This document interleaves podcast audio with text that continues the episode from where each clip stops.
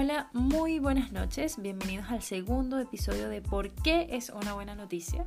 Como lo comentaba en el primer episodio, vivimos expuestos a una cantidad de noticias absurda y por más que sigamos a varios medios o canales, eh, medios de comunicación, hay un punto en el que nos desentendemos totalmente de las situaciones.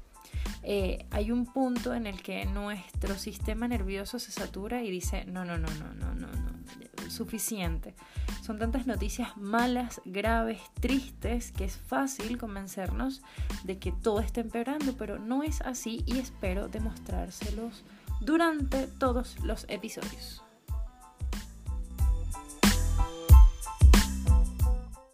Bueno, la verdad es que esta semana leí varias noticias interesantes en, algunas plataformas de Twitter y otras plataformas de noticias eh, bastante buenas. Y la que más me llamó la atención fue esta en específico. Dice así, a partir de hoy vuelven a subir los precios de los cigarrillos en promedio 6% más. Y bueno, realmente yo no sabía que los cigarrillos aumentaban con tanta frecuencia y esto se debe a que yo no fumo.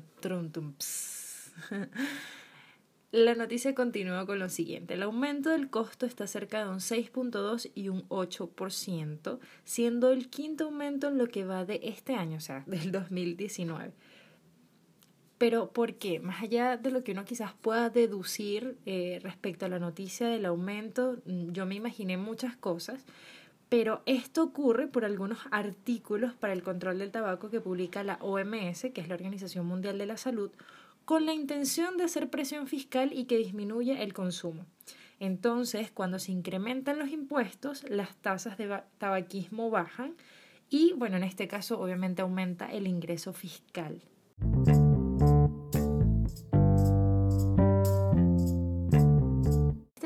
me pareció bastante interesante, ya que de alguna forma tratan de obligar al fumador a que disminuya el consumo, ojalá que lo pueda dejar totalmente, pero es una forma de cuidar a alguien que sabe que está consumiendo algo que es nocivo para sí mismo y que quizás por voluntad propia ellas no pueden hacerlo.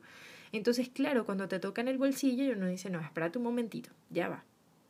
Este plan ha sido muy, muy eficaz, ya que ha tenido cuatro partes importantes y en todas ha tenido mucha incidencia. Uno es que disminuye el número de consumidores eh, o las personas que no abandonan el tabaco al menos reducen el consumo. Un ejemplo de esto son dos compañeras de clases. Una gasta 40 mil pesos al mes, esto es equivalente a 57 dólares mensuales, y otra que gasta cerca de 10 mil pesos al mes, esto es equivalente a 14 dólares mensuales. Eh, ella no, no pudo con el costo del cigarrillo industrial y decidió armarse su tabaco. El tema está en que el tabaco no es menos dañino, ya que en el armado hace que se queme más papel y esto hace que en el proceso de aspirado tenga más concentraciones de monóxido de carbono. No es más fácil de dejar y bueno, es relativo condiciones como que se fume menos o que sea más natural o que bueno, uno sepa lo que está fumando. Sin embargo, la que fuma algo menos dañino paga más y la otra paga menos, pero puede verse un poco más perjudicada. Bueno, retomando con la efectividad del plan, número dos, las personas que han dejado de, de fumar son menos susceptibles de retomar el hábito.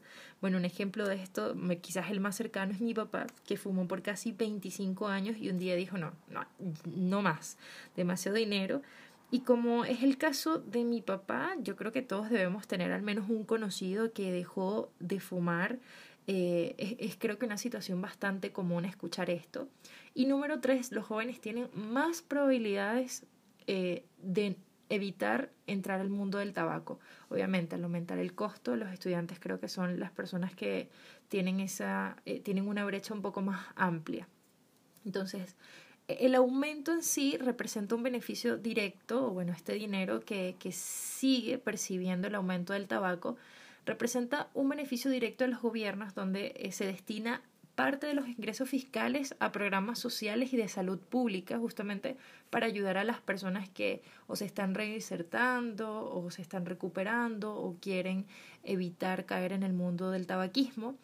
Y es que es curioso que hasta los mismos fumadores están de acuerdo con estas medidas porque saben el beneficio que se obtiene.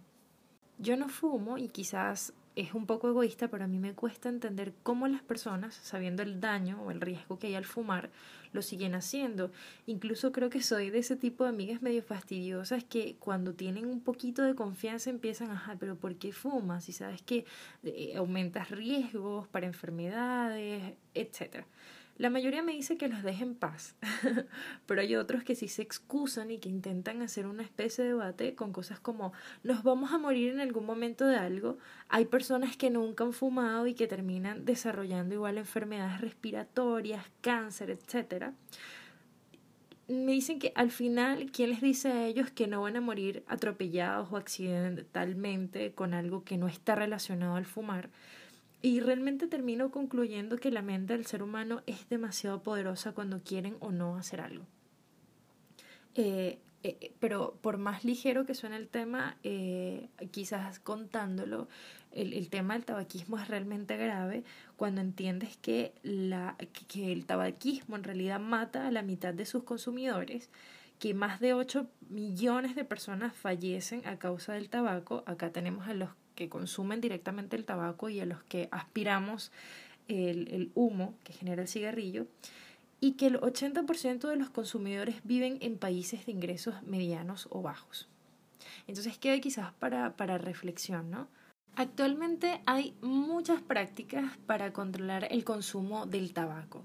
Y bueno, ¿como cuáles? Bueno, países que se siguen sumando a la legislación sobre espacios sin humo para lugares públicos y cerrados, países que se siguen sumando a la introducción de advertencias gráficas en los paquetes de, de tabaco, países que ya se unieron a la prohibición total de toda publicidad, promoción y patrocinio del tabaco. Y claro, quizás todo esto nosotros lo vemos eh, diariamente como algo normal, porque en realidad ni siquiera lo percibimos desde hace mucho tiempo. Yo recuerdo cuando, cuando salieron las fotos de los órganos podridos y de fetos muertos, de bocas con cáncer, y de verdad eran fotos bastante traumáticas para ese momento.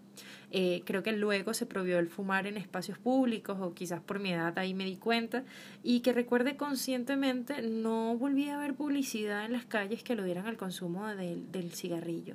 Pero todo esto es parte de una estrategia, es parte de Empower, que es un plan de medidas para hacer retroceder la epidemia del tabaquismo que inició en el año 2003 y actualmente casi dos terceras partes de la población están protegidas eh, con alguna de estas medidas entonces, claro, sí es posible luchar eficazmente contra el tabaquismo, es, una realidad.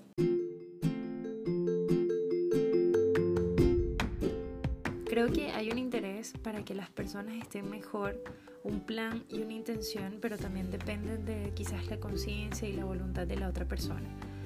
Es importantísimo saber que hay 5 mil millones de personas, cuatro veces más que hace 10 años, que viven en países ya con prohibiciones de fumar y otras medidas que antes no existían y que las personas quizás eh, podían tener algún tipo de idea pero no tenían la certeza, no tenían el conocimiento, no tenían el acceso a saber que realmente esto es perjudicial para la salud.